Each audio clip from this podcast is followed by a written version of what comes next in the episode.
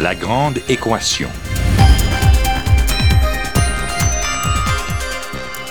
Ici Normand Mousseau. Bienvenue à La Grande Équation, votre émission hebdomadaire de science et de savoir. Cette semaine, mesurer l'immesurable.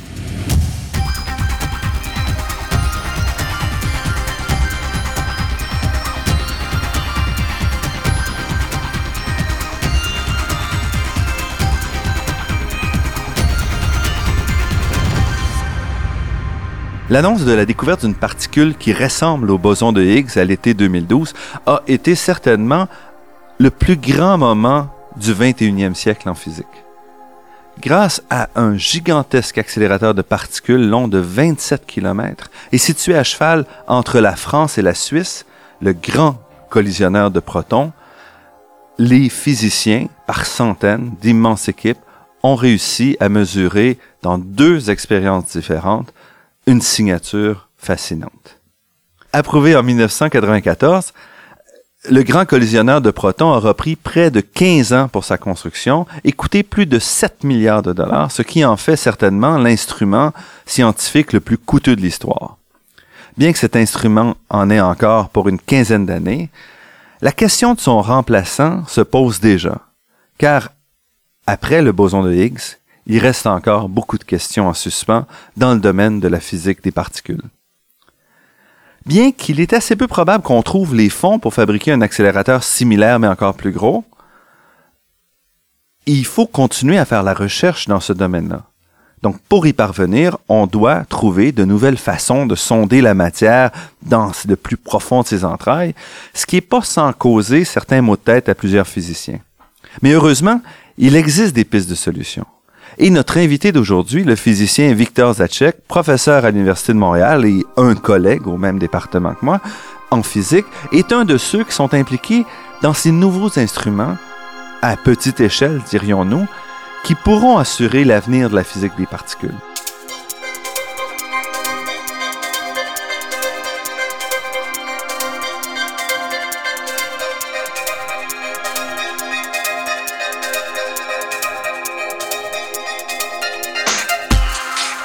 Victor Zacek, merci d'avoir accepté notre invitation. Et merci euh, Normand. Euh, c'est avec un très grand plaisir que je, euh, je suis venu à la grande équation. Et euh, bonjour aux auditrices et auditeurs. Et euh, oui, comme tu as dit, euh, il y a un très très grand soulagement de la communauté des physiciens maintenant haute énergie qu'on a trouvé cette particule qui ressemble vraiment euh, à cette euh, boson de Higgs. Oui, donc cette particule-là, on l'avait prédite déjà en 1964, c'est-à-dire il, il, y a 50 ans essentiellement. Oui, absolument, oui. Et qu'est-ce que c'est cette particule-là, le boson de Higgs? Le boson de Higgs, c'était, disons, la pièce manquante dans ce qu'on appelle le modèle standard, qui ex explique euh, les interactions entre les euh, particules fondamentales euh, comme euh, les les quarks, comme les électrons, euh, la matière qui nous qui nous entoure. Et en fait, ce euh, modèle standard euh, fonctionne de façon fabuleuse. Donc, toutes les prédictions étaient vérifiées auprès des... Et c'est un modèle qui a été développé de manière théorique dans les années 1960 également. Et depuis 50 ans, on a exploré ce modèle-là en cherchant les quarks, en cherchant les, les, euh, les neutrinos, etc. Et maintenant, avec cette particule aussi, donc particule X euh, constitue d'une certaine façon euh, clé de voûte, euh, clé de voûte du modèle standard parce que c'est celle qui, qui, permet de différencier les masses entre les différentes particules. C'est ça, c'est cette particule qui, en fait, donne la masse euh, aux électrons, euh, aux, euh, aux quarks. Mais d'une autre façon, il y a aussi une espèce de déception, euh, puisque la découverte de cette, de, de cette boson de Higgs se comporte précisément comme c'était prédit dans le modèle standard. Mais nous savons que le modèle standard, c'est pas tout. On a des évidences qu'il y a de la physique au-delà du modèle standard. Il y a certains problèmes quand on veut calculer des, euh, probabilités de certains processus euh, qu'il y a quelque chose au-delà. Il y a des phénomènes très très étranges qu'on a trouvés euh, dans le comportement des neutrinos, qui et ces comportements sont évidence de la physique au-delà du modèle standard. Ensuite, il y a aussi euh, ce qu'on appelle le problème de la matière sombre de l'univers. La matière sombre de l'univers, nous savons qu'il existe euh, des particules qui constituent la matière sombre de l'univers, mais c'est pas la matière qui nous entoure. Donc essentiellement, on a un modèle qui jusqu'à date a été assez bien respecté dans les, les expériences. On n'a pas réussi à trouver des failles. Or, on sait par des mesures différentes ou par certains indices que c'est pas le bon modèle. En tout cas, c'est pas le modèle complet. C'est pas le modèle complet, c'est pas tout. Mais avec le boson de Higgs, si on veut, on vient soutenir encore une fois un modèle sans trouver les, les failles qui nous permettraient de mettre le doigt et passer à la prochaine étape. C'était l'espoir de trouver un certain aspect dans le comportement de cette particule X qui nous ouvre la porte pour euh, pour, pour un modèle qui est encore plus euh, performant, disons, pour expliquer le monde qui nous entoure. Mais avant d'aller dans ces, ces problèmes-là, pourquoi ça a pris 50 ans pour euh, mesurer ce boson de Higgs? Pourquoi est-ce que c'est seulement en 2012 qu'on qu'on a réussi à, mesurer une particule qui ressemble au boson de Higgs? Bon, euh, ces particules-là, pour les créer au laboratoire, il faut beaucoup d'énergie. En fait, euh, euh, selon la relation de Einstein, énergie égale la masse fois la vitesse de la lumière au carré égale mc carré pour créer certaines particules qui sont lourdes et cette particule de boson de Higgs est une particule lourde. Il faut beaucoup d'énergie, mais aussi euh, pour créer ces particules, il faut la probabilité, disons, pendant une interaction de créer ces particules est très très petite. Mhm. Alors il faut en fait il faut beaucoup beaucoup de collisions. Qu'est-ce qu'on fait au CERN? Euh, On collisionne des protons avec des protons, avec des énergies qu'on n'a pas atteint jusqu'à date euh, dans d'autres laboratoires. Donc d'une certaine façon, il fallait un marteau de plus en plus gros, Absolument. et c'est seulement maintenant qu'on a le, le marteau suffisamment gros pour générer la particule qui nous intéresse. Oui.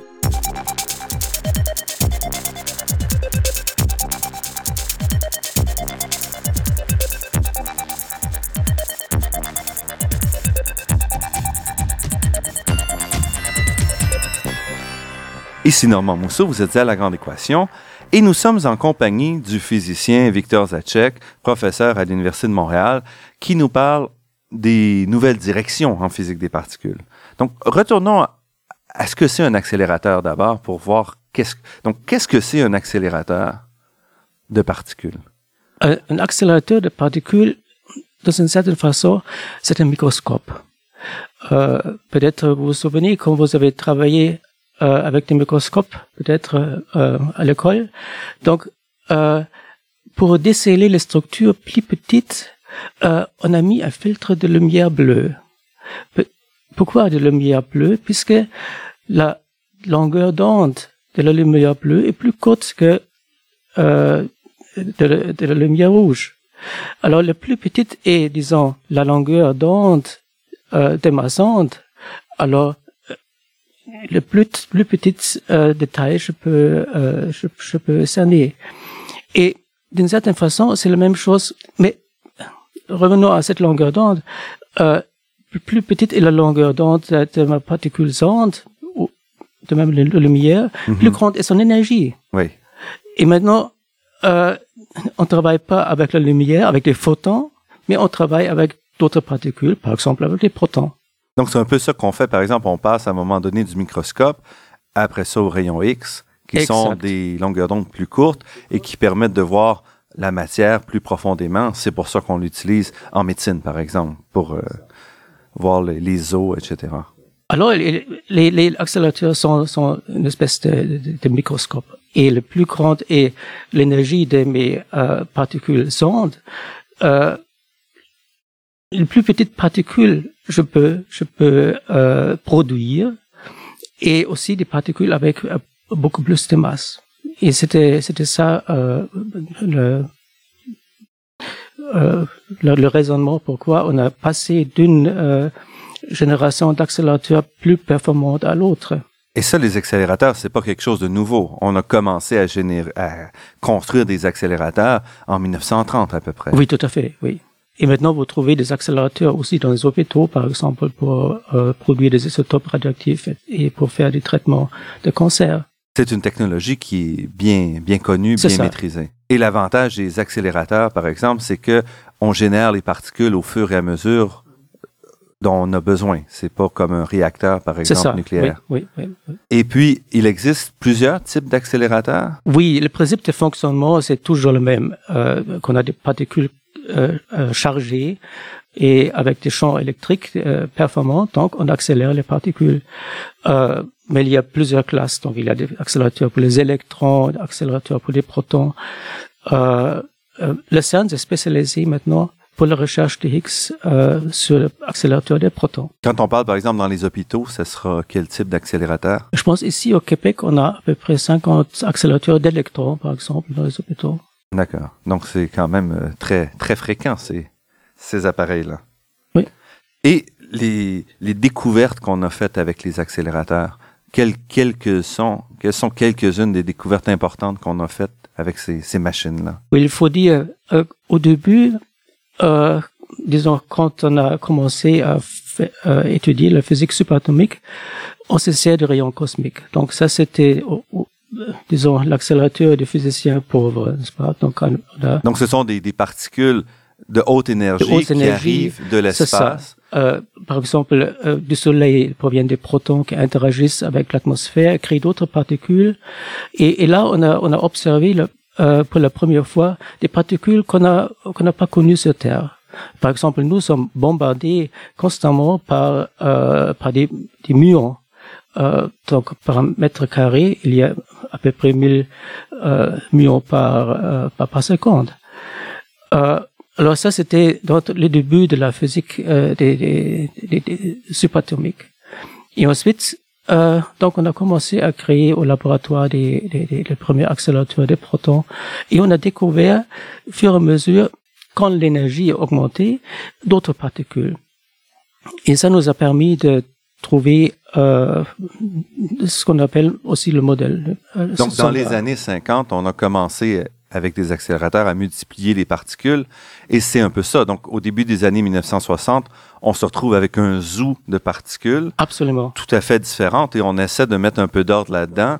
Et c'est ce que fait le modèle standard en disant toutes ces particules-là, en fait, elles sont faites de quelques particules encore plus petites, assez étranges, qu'on a appelé les quarks, euh, par rapport à un poème euh, d'un poète irlandais. Donc, c'est un nom euh, un peu farfelu qu'on va chercher et qui permet de, de mettre, de clarifier et de simplifier tout ce qu'on avait découvert jusqu'alors. Oui, tout à fait. Donc, on a compris que le proton, par exemple, est fait de trois quarks et l'interaction euh, euh, des neutrinos avec la matière. Donc, on, on sait qu'on a euh, quatre forces fondamentales maintenant. Donc, on a euh, l'interaction électromagnétique, la force euh, faible, la Donc, force électromagnétique, c'est ce qu'on connaît, c'est l'électricité, magnétisme et tout on a la gravité qu'on connaît aussi bien, et les deux autres, ce sont des forces qu'on connaît un peu moins bien. Donc, vous dites la, la force forte. La force forte euh, qui, qui régit dans des noyaux, par exemple, et qui tient aussi euh, euh, les quarks ensemble dans le proton.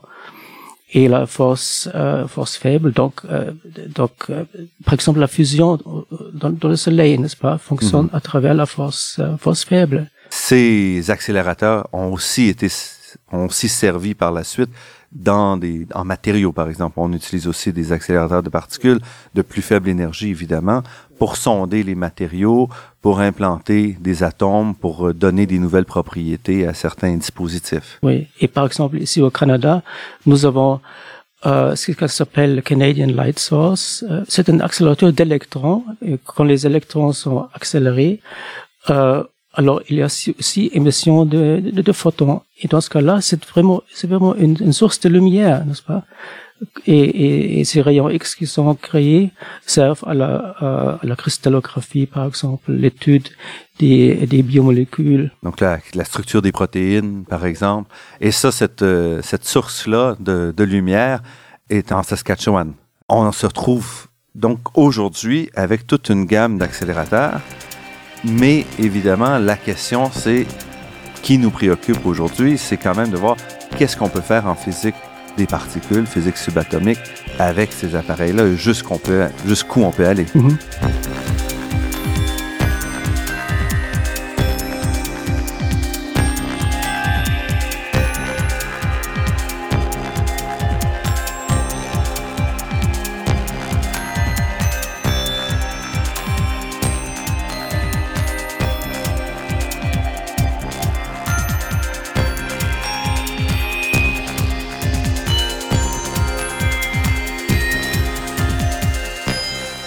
Ici Normand Mousseau, vous êtes à La Grande Équation et nous sommes en compagnie de Victor Zacek, un physicien des particules.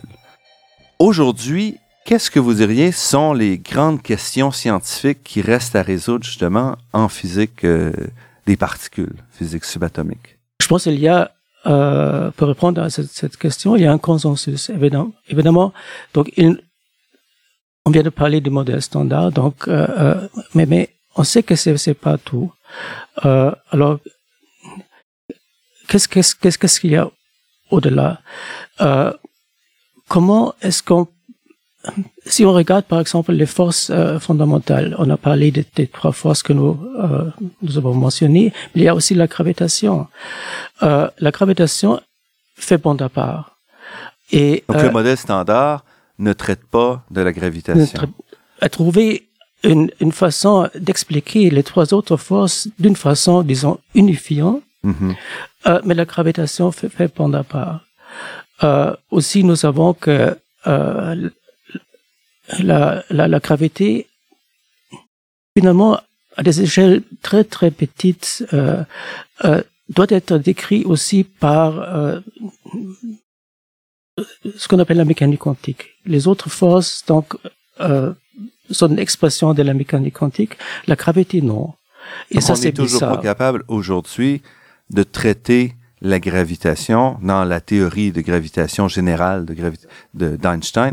On n'est toujours pas capable de traiter ça à l'intérieur du modèle de mécanique quantique qui semble quand même la bonne façon de représenter l'univers. Oui, tout à fait. Oui. Euh, et alors, c'est ça. Donc, on sait de cette c'est un des aspects pourquoi euh, notre description de force n'est pas encore complète.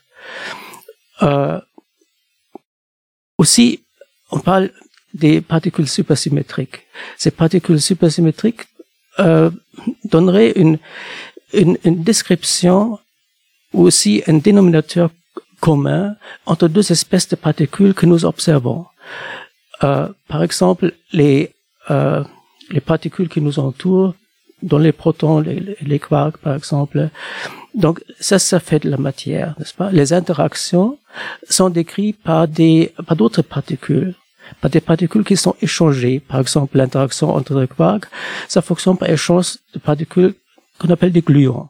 Donc, par exemple, aussi, pour le, le champ électrique, ça. la description qu'on donne en physique contemporaine, c'est de dire il y a des photons, donc des grains de lumière qu'on appelle virtuels, qui sont échangés pour former la force. Pour former la force, c'est ça, précisément. Et virtuel, ça veut dire qu'on peut pas les mesurer directement, mais c'est l'explication qu'on fournit au phénomène observé. Et maintenant, on cherche une description unificatrice euh, de ces deux types de particules, de ces deux genres de particules. Et pour ça, vous dites, on a besoin d'une nouvelle particule, particule. qu'on appelle une particule supersymétrique, donc qui a des propriétés un petit peu particulières. Oui, c'est ça. Et ça, on sait où chercher ou on ne on sait pas où chercher présentement? Oui, ça c'est aussi une des motivations, par exemple, de, l'accélérateur au CERN. Donc on pense, avec des énergies suffisantes, on serait capable de créer ces particules, euh, euh, disons, supersymétriques. Et un autre aspect, c'est, on a déjà mentionné ce problème de la euh, masse manquante de l'univers. Donc, donc, on sait que euh, il y a beaucoup, beaucoup plus de matière dans l'univers euh, mais on est, c'est, pas la matière ordinaire qui nous entoure, c'est quelque chose d'autre. Donc on le sait parce que quand on regarde le mouvement des galaxies, par exemple, on peut en déduire quelle masse ces galaxies-là devraient avoir, quelle quantité de matière elles devraient avoir, parce qu'on connaît la théorie de gravitation et tout. Donc on peut en déduire quand on regarde ça, qui manque de la masse. Et cette masse-là n'est pas située dans un trou noir au centre. On sait que c'est distribué à travers la, les galaxies, mais on ne sait pas c'est quoi. On peut pas le voir. Alors l'idée, euh, c'était euh, que quand l'univers était très très jeune, un peu après le Big Bang, en fait, ces particules étaient créées, euh, particules de matière sombre étaient créées avec la matière ordinaire et que c'était carrément des euh, particules supersymétriques qu'on cherche maintenant auprès des accélérateurs. Et euh, ces particules supersymétriques, alors elles, euh, ils, ils, restent depuis le, Big Bang. Euh, ils ont créé des puits gravitationnels et la matière ordinaire est tombée dedans et à ces endroits-là, il y a des galaxies qui se sont formées. Alors chaque galaxie euh, est entourée, disons, d'un nuage de, de matière sombre et, détermine en fait son comportement.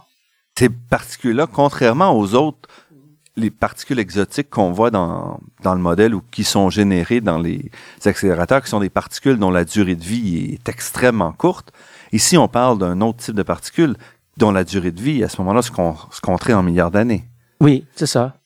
Donc, euh, en fait, euh, la, théorie, disons, de ce modèle euh, supersymétrique prédit une particule, une particule supersymétrique stable, et ça, c'est cette particule candidate de la matière sombre. Toutes les autres se sont déjà euh, désintégrées, donc, et tout ce qui reste, c'est cette particule-là qui devrait être lourde, qui devrait être neutre, et devrait interagir très très faiblement. Mais elle serait autour de nous Ici aussi ou c'est limité à certains coins à euh, éloignés de l'univers? Euh, nous sommes travaillés par euh, des millions, des millions de particules, mais elles interagissent tellement faiblement, comme les neutrinos d'ailleurs, n'est-ce pas? Aussi, pendant la fusion du Soleil, les neutrinos qui sont créés, les neutrinos aussi neutres interagissent très très faiblement et aussi il y a des millions qui nous traverse à chaque instant. Et ces neutrinos-là sont un peu différents. Ils se rapprochent peut-être un peu plus du photon, si on veut, de ces particules de lumière. Là. Tandis que ces particules-là supersymétriques euh, se rapprocheraient plus d'une certaine façon de la, de la matière qu'on connaît en termes de poids, en termes de... Oui, c'est ça. Ils sont à peu près, bon, on pense, euh, 100 euh, fois plus lourds que le proton. Et pour le moment, on n'en a jamais vu. On n'a jamais vu, non. Mais on est absolument sûr que ces particules existent euh, qu'on voit seulement 4% euh, de la matière de l'univers en forme de, de, lumineux, disons. Et le reste, c'est, c'est vraiment ces, ces étranges. Donc, une des choses qu'on a gagnées depuis 1960, donc en 50 ans, c'est qu'alors qu'on connaissait, il y a 50 ans, 100%, si on veut, de l'univers, là, on est rendu à 4%. C'est la grande avancée de la physique euh, des particules et de la cosmologie. Oui, et c'est aussi un, aspect fascinant que, euh, en regardant les structures les plus petites euh, auprès des accélérateurs, par exemple, donc on essaie de comprendre aussi les structures les plus larges, le cosmos. Il y a un lien directement, entre l'infiniment petit, et l'infiniment grand. Oui. Mhm. Restez avec nous, nous poursuivons cette discussion avec Victor Zacek après la pause.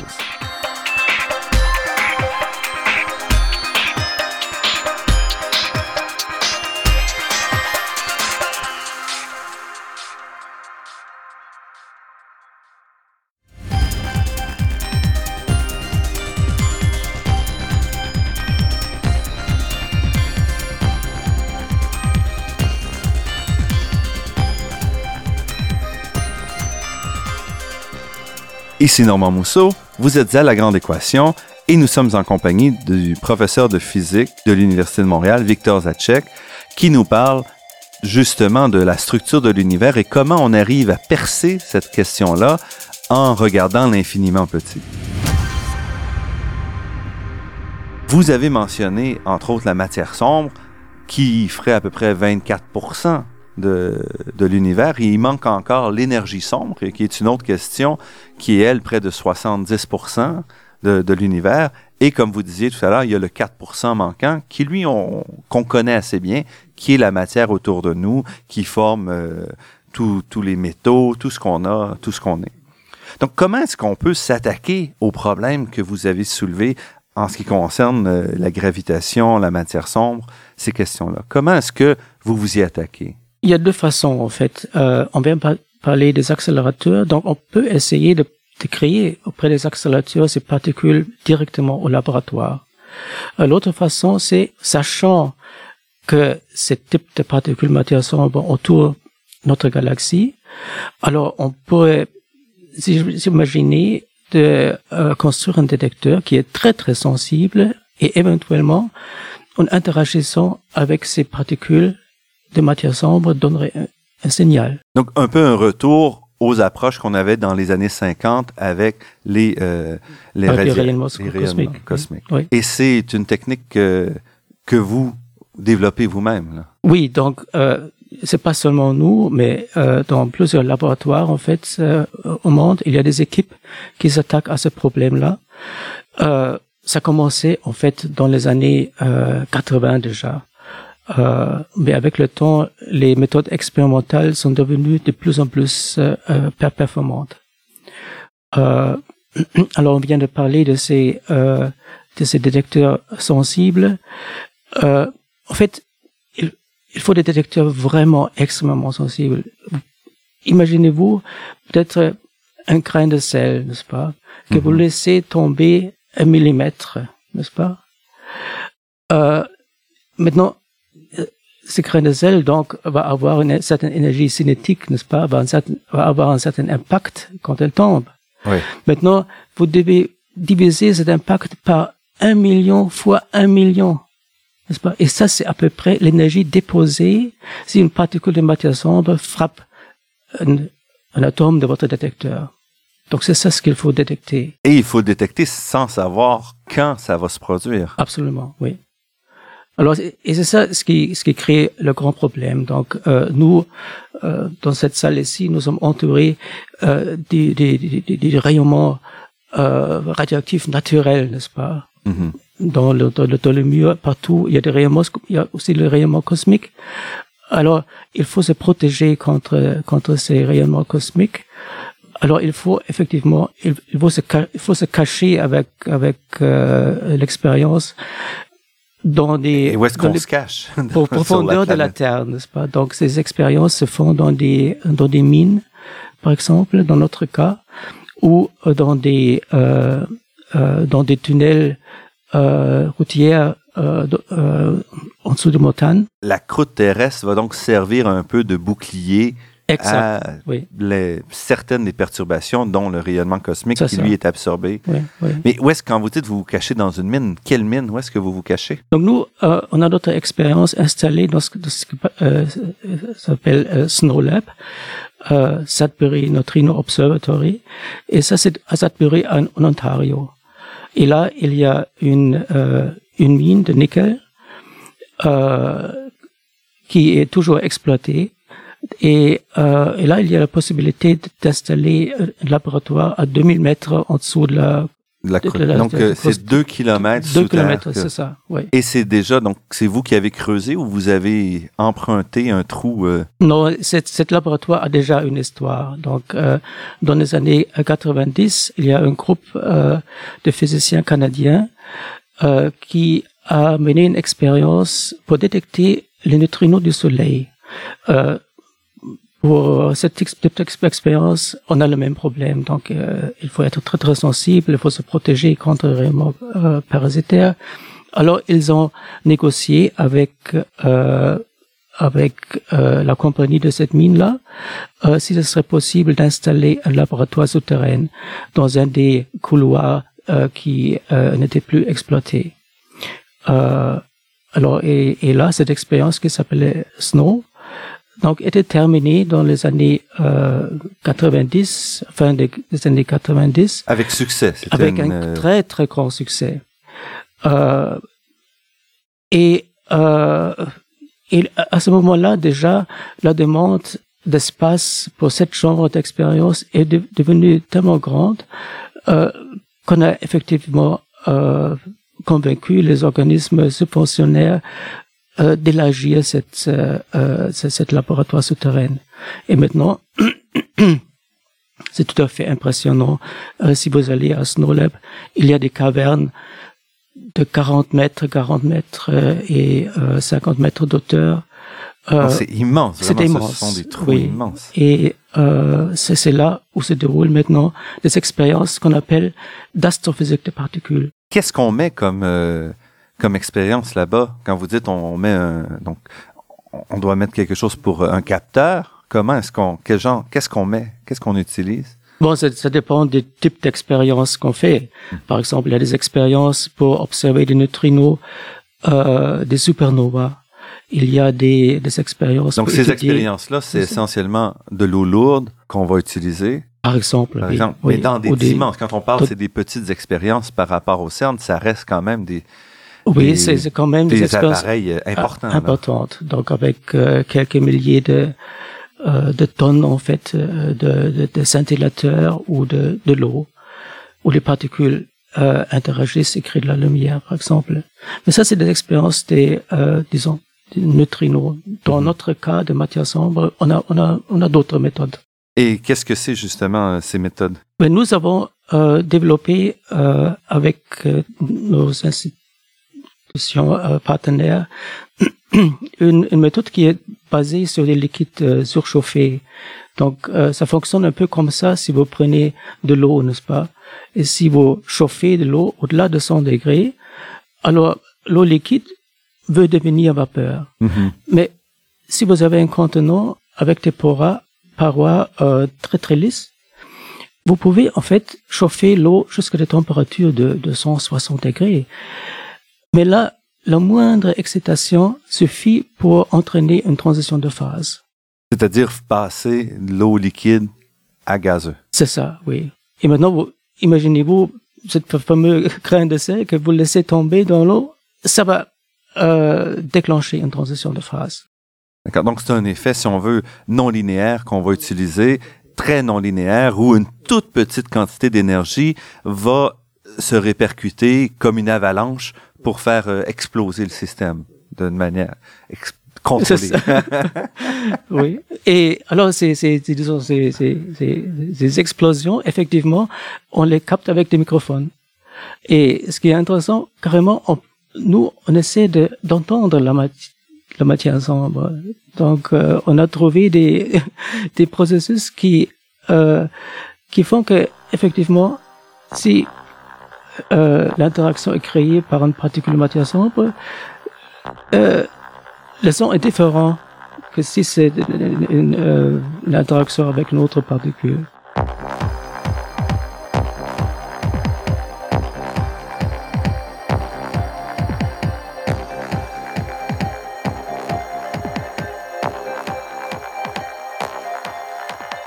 Ici Normand Mousseau, nous sommes en compagnie de Victor Zacek à la Grande Équation. Donc on est en train de mêler un peu euh, physique euh, des particules, matière sombre et musique, si je comprends bien. oui, d'une certaine façon, c'est vrai, oui. Comment est-ce que vous pouvez savoir quand est-ce que vous avez entendu une particule euh, de matière sombre? Comme on vient de dire, donc il y a certaines signatures dans les signaux qui nous nous, nous disent euh, effectivement. Mais ça, c'est calculé, Oui. c'est-à-dire parce que est-ce que vous en avez entendu déjà? Est-ce que il y a Non. déjà des Non, mais euh, euh, il y a, il y a d'autres particules, par exemple les neutrons. On vient de dire en fait que le que la particule matière sombre est neutre et, et l'autre, mais interagit très faiblement. Oui. Mais, mais euh, il y a d'autres particules ordinaires comme le neutron qui est aussi l'autre qui est neutre, mais qui interagit euh, fortement. Alors on a des sources de neutrons qu'on met à côté de notre détecteur et on sait comment euh, une particule de matière sombre interagissait. Vous avez donc dans votre expérience une quantité de, cette matière-là que vous maintenez en surfusion, donc essentiellement sur le point euh, au-delà du point d'ébullition, mais de manière euh, contrôlée. Et vous écoutez comme ça pendant quoi? Pendant des semaines, pendant non, des années? pendant des, des années. Oui. Et vous, avez de temps en temps un signal qui vient de quelque part? Oui, on a des signaux euh, naturellement. Donc, aussi, malgré qu'on est dans un laboratoire souterrain, il y a quand même des des bruits de fond, n'est-ce pas? Par exemple, il y a des ra- radioactivités dans le rocher qui nous entoure, euh, et il y a, c'est ça. euh, mais on est quand même capable de gérer cette, euh, ces, ces, ces, ces, signaux parasitaires. Mais c'est ça, on, on, on attend. Et votre espoir, c'est quoi? Quand vous faites les calculs, vous dites combien, combien de, de signaux devriez-vous avoir par année, étant donné, vous avez quand même une estimation de la, de la capacité d'interagir de ces particules-là. Vous avez des bornes supérieures. C'est ça. Euh, ce qu'on peut donner au fur et à mesure, c'est des, des bornes de plus en plus euh, de, de poussées. Euh, et on, on, on essaie d'attendre et augmenter en même temps la masse de nos détecteurs. Plus grand devient la masse, alors plus euh, la probabilité d'interaction augmente. Présentement, qu'est-ce que c'est? Qu'est-ce que ça a l'air votre détecteur? Présentement, c'est des, euh, c'est des, des modules à peu près de 30 cm d'auteur, euh, de, de, de 5, 5 litres, et on a 32 de ces détecteurs arrangés dans des euh, dans des compartiments. donc 160 litres. Donc c'est quand même oui, oui. à petite taille, vraiment. C'est ça. Quand même, donc euh, on déjà on prépare la prochaine étape et on va aller dans une euh, vers une expérience de quelques quelques quelques tonnes probablement. Vous espérez avoir combien de signaux comme ça par jour ou par mois ou par année? On ne sait pas vraiment. Donc ça dépend des modèles, euh, ça dépend de la euh, de la force de l'interaction de ces particules, ça dépend de la masse qu'on ne connaît pas. Euh, c'est un voyage dans l'inconnu un peu. Et ça exige beaucoup de patience et beaucoup d'ingéniosité, j'imagine, pour être capable de, de sentir où est-ce qu'il faut aller, puis euh, quelle sera la, la, mesure la plus Oui, en même temps, critique. la question est tellement importante et euh, les gens sont tellement motivés, enthousiastes. Euh, on n'a pas perdu encore le, le souffle. Outre vos expériences, donc vous, votre expérience est en place depuis combien de temps? Ok, on a commencé avec euh, avec avec des expériences de, de, plus petite taille qu'on a augmenté au fur et à mesure. Euh, depuis 2000, en fait, euh, euh, on est à Snow Lab. Donc depuis une 12 ans, 13 oui, ans à peu ça. près. Ouais. Et c'est une grosse Mhm. équipe pour faire une expérience comme ça? Nous sommes une collaboration euh, de, euh, de plusieurs pays. En fait, nous sommes une trentaine de, de, de chercheurs, oui. D'accord. Donc c'est gros, mais ça reste petit, Petit. à l'échelle de la physique des particules. Quand on compare avec le CERN, où c'est plusieurs milliers de chercheurs qui sont impliqués Oui. dans les travaux. Oui. Et ça vous permet à ce moment-là de tester beaucoup plus d'idées, j'imagine, que c'est possible au CERN, parce que en principe, on peut à ce moment-là avoir des dispositifs différents. Est-ce que c'est un peu comme ça que Oui, ça fonctionne pour tout la même fait. façon? En fait, c'est euh, c'est vraiment un des euh, des avantages qu'on a. Euh, ne sachant précisément comment les particules matière, matière sombre interagissent, il faut il faut se préparer des outils différents, n'est-ce pas? Donc il y a peut-être une vingtaine d'expériences maintenant euh, qui, qui qui sont en cours euh, qui utilisent des techniques différentes. Euh, chacune de ces techniques a son avantage. Euh, et en mettant tout ensemble, si on voit quelque chose, euh, on comprend beaucoup mieux, on va comprendre beaucoup plus mieux euh, l'origine et la nature de ces particules-là. Et pour vous, c'est vraiment la direction à suivre?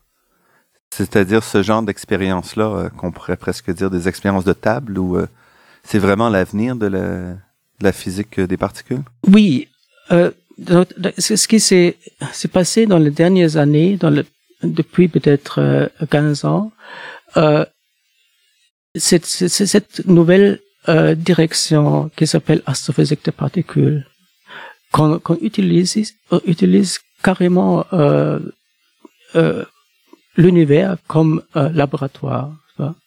Donc c'est pas seulement la recherche de la matière sombre, il y a aussi le rayonnement cosmique euh, ultra énergétique, n'est-ce pas? Il y a des particules qui sont qui proviennent de quelques endroits dans l'univers qu'on ne connaît pas, avec des énergies énormes. Donc il y a des, euh, des particules qui nous proviennent des profondeurs de l'univers avec des énergies qui dépassent par plusieurs ordres de grandeur l'énergie qu'on peut atteindre au CERN. Et l'énergie qu'on qu'on va jamais être capable de produire. Euh, Et ces particules-là survivent ou se rendent jusqu'à nous? C'est ça, oui, oui. Et euh, le mécanisme de, de, de, d'accélération, de production de ces particules est euh, complètement inconnu. Donc on peut imaginer que ça se passe euh, auprès des euh, trous noirs ou dans le cœur des, des galaxies actives qu'on appelle les quasars. Euh, alors ça aussi, c'est des, des, des grandes inconnues. Et probablement, on peut se servir aussi de ces particules-là pour expérimenter avec.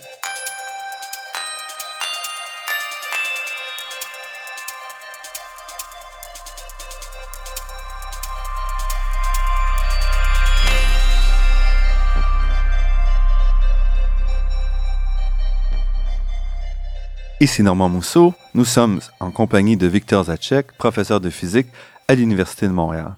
Ces particules que vous venez d'écrire ajoutent encore une autre couche d'inconnu et de questionnement. Il reste donc encore beaucoup de questions malgré la découverte du boson de Higgs ou d'une particule ressemblant au boson de Higgs. Il reste encore beaucoup de questions à, résoudre pour comprendre vraiment notre univers dans le plus fondamental. Oui, tout à fait. Euh, une autre question euh, qu'on n'a pas encore mentionnée, euh, c'est euh, pourquoi nous sommes ici, n'est-ce pas? Euh, Pourquoi, pourquoi est-ce que est-ce que nous sommes faits de la matière euh, Où est l'antimatière? On sait que l'antimatière existe et on sait aussi que pendant la création de l'univers, il y a aussi autant de matière qu'antimatière qui étaient produites. Parlons des protons, n'est-ce pas? Mm -hmm. Donc, il y a aussi des antiprotons.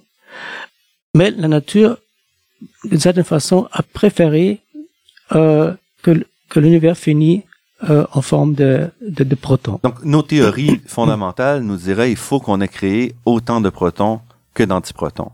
Oui, mais c'est ce, qui est, ce qui est exigé de nos théories fondamentales. Mais c'est pas ça qu'on observe à tout le moins aujourd'hui. C'est pas ça ce qu'on observe. À un certain moment, il y a eu une, une certaine asymétrie. Donc, euh, et euh, en fait, les protons et les antiprotons qui étaient créés pendant euh, le Big Bang, disons, euh, ils ont eu tendance à s'assigner. Une particule euh, trouve une antiparticule, alors ça s'annule un photon. Et effectivement, ça s'est passé, puisque aujourd'hui, on voit euh, un milliard de, de photons par proton qu'on observe dans l'univers. Mais il restait les photons, c'est les grains de lumière. Donc, on s'aperçoit qu'il oui, oui. y a beaucoup plus de grains de lumière qu'il y a de particules oui. de matière. Or, c'est pas ça qu'on s'attendrait à l'initial. Et, Et, ça, ça veut dire donc qu'il y a eu beaucoup de recombinaisons ou d'annihilation, proton, antiproton, matière, antimatière, qui a généré toute cette lumière-là. Tout à fait. Mais il restait quelque chose. Donc, si la symétrie entre matière et antimatière aurait été parfaite, il y, aurait aussi seulement des photons aujourd'hui. D'accord, on serait un reste, univers de lumière sans masse. Oui, oui. Mais nous sommes là, nous sommes faits de matière. Alors, d'où vient cette, euh, cette asymétrie? Et là, le modèle standard ne nous, nous, ne donne pas une réponse. Et on a des éléments de réponse ou pas du tout pour le on moment? On a des éléments de réponse. Euh, on a trouvé certains processus, encore une fois, auprès des accélérateurs, euh, qui, en fait, euh, expliquent euh, cette, euh, ou donnent au moins un indice. Ils ne sont pas capables d'expliquer tout à fait euh, ce qui s'est passé au début de l'univers, mais il y a certains processus qui pointent dans la bonne direction. Est-ce que vous avez espoir qu'on pourra répondre à ces questions-là dans un avenir rapproché? On voit que certaines questions, bon, le Higgs encore, on l'a mentionné, ça a pris plus de 50 ans à le démontrer. Pour vous, sur quel horizon est-ce qu'on parle? Donc, évidemment, si vous faites cette expérience sur la matière sombre, vous avez certainement espoir de le voir pendant que vous êtes encore actif dans votre carrière. Il vous reste heureusement de nombreuses années. Mais pour vous, est-ce que, est-ce que vous sentez qu'il y a certaines étapes qui arrivent à un point critique ou c'est encore tellement euh, incertain que c'est, on peut pas euh, donner de date ou de. Euh, J'ai beaucoup d'espoir en fait. Avec la découverte des Higgs, qui s'est réalisé, c'était vraiment, vraiment fantastique. Et euh, aussi, on a appris beaucoup, euh, par exemple, de la physique des neutrinos. Donc, euh, on a, on a, on a euh, par exemple, c'est précisément cette expérience euh, Snow qui a prouvé que euh, les neutrinos qui sont émis par le Soleil en fait, se transforme en, en autre neutrino pendant le, euh, le, le, voyage. Avant, on a eu le problème des, des, des neutrinos solaires. Mhm, On ne mhm. comprenait pas, est-ce que est-ce que c'est le soleil qui, euh, quelques mots, peut-être euh, envoyait moins de neutrinos sur Terre euh, Oui, donc il nous manquait des neutrinos par rapport au- à l'énergie totale du Soleil qui était, qui était émise. Tout à fait, oui. Alors, euh, mais la, la chose qui s'est passée et qu'on a prouvé euh, avec l'expérience SNOW ici au Canada, c'était que effectivement, les neutrinos qui arrivent sur Terre ont fait une transformation dans une autre espèce que les détecteurs ne, ne, ne pourraient pas détecter. Donc, Mais- il n'y avait mais- pas de problème avec l'émission. Le problème, c'était que, contrairement à ce qu'on pensait, les neutrinos changent d'une espèce à l'autre, Oui. ce qui était un Oui. peu étrange. C'est- vraiment étrange et c'est aussi quelque chose que le modèle standard ne prédit pas. Alors on sait qu'il y a quelque chose euh, de, de, de plus. Donc, malgré, malgré Higgs, si on veut, ce qu'on voit depuis une, une quinzaine d'années, avec justement le jumelage encore plus fin entre la cosmologie, l'astrophysique et la physique des particules, c'est qu'on a vraiment fait un progrès très, très important quand même depuis 15 ans dans notre compréhension à la fois des grandes questions qui restent à résoudre et de certaines pistes à développer. Oui, tout à fait. Donc ça c'est ça c'est aussi mon impression. Et en ce qui concerne la, ma- la matière sombre, ça sera découvert dans des expériences comme les vôtres ou ça sera découvert euh, au CERN? Ce sont des, des, des approches euh, complémentaires, n'est-ce pas? Donc, donc, ça, ça peut être que qu'on qu'on détecte quelque chose au CERN, mais là il faut prouver que c'est vraiment une particule de matière sombre. Euh, si on observe quelque chose euh, dans nos détecteurs euh, à, à Snowler par exemple, Mhm. alors là, on pourrait dire, euh, regardez, euh, votre, votre énergie est- n'est pas encore suffisante, mais vous allez le trouver. Donc, la physique qu'on a souvent euh, décrite comme morte ou terminée, si on veut, depuis euh, peut-être 20 ou 30 ans, aux dépens de la biologie, ce que vous nous montrez, c'est que c'est pas le cas. Il reste encore beaucoup de choses à faire en physique, des questions extrêmement importantes, extrêmement fondamentales, pour lesquelles il y a beaucoup de gens qui travaillent, mais pour lesquelles il reste aussi beaucoup de place pour les plus jeunes et ceux qui voudront poursuivre.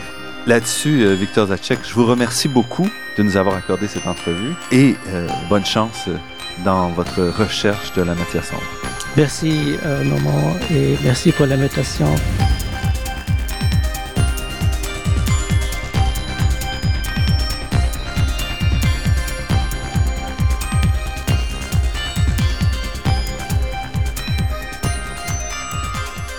Je remercie Daniel Fortin à la technique et pour la création du thème musical, Marc-André Miron au site Internet et Ginette Beaulieu, productrice déléguée.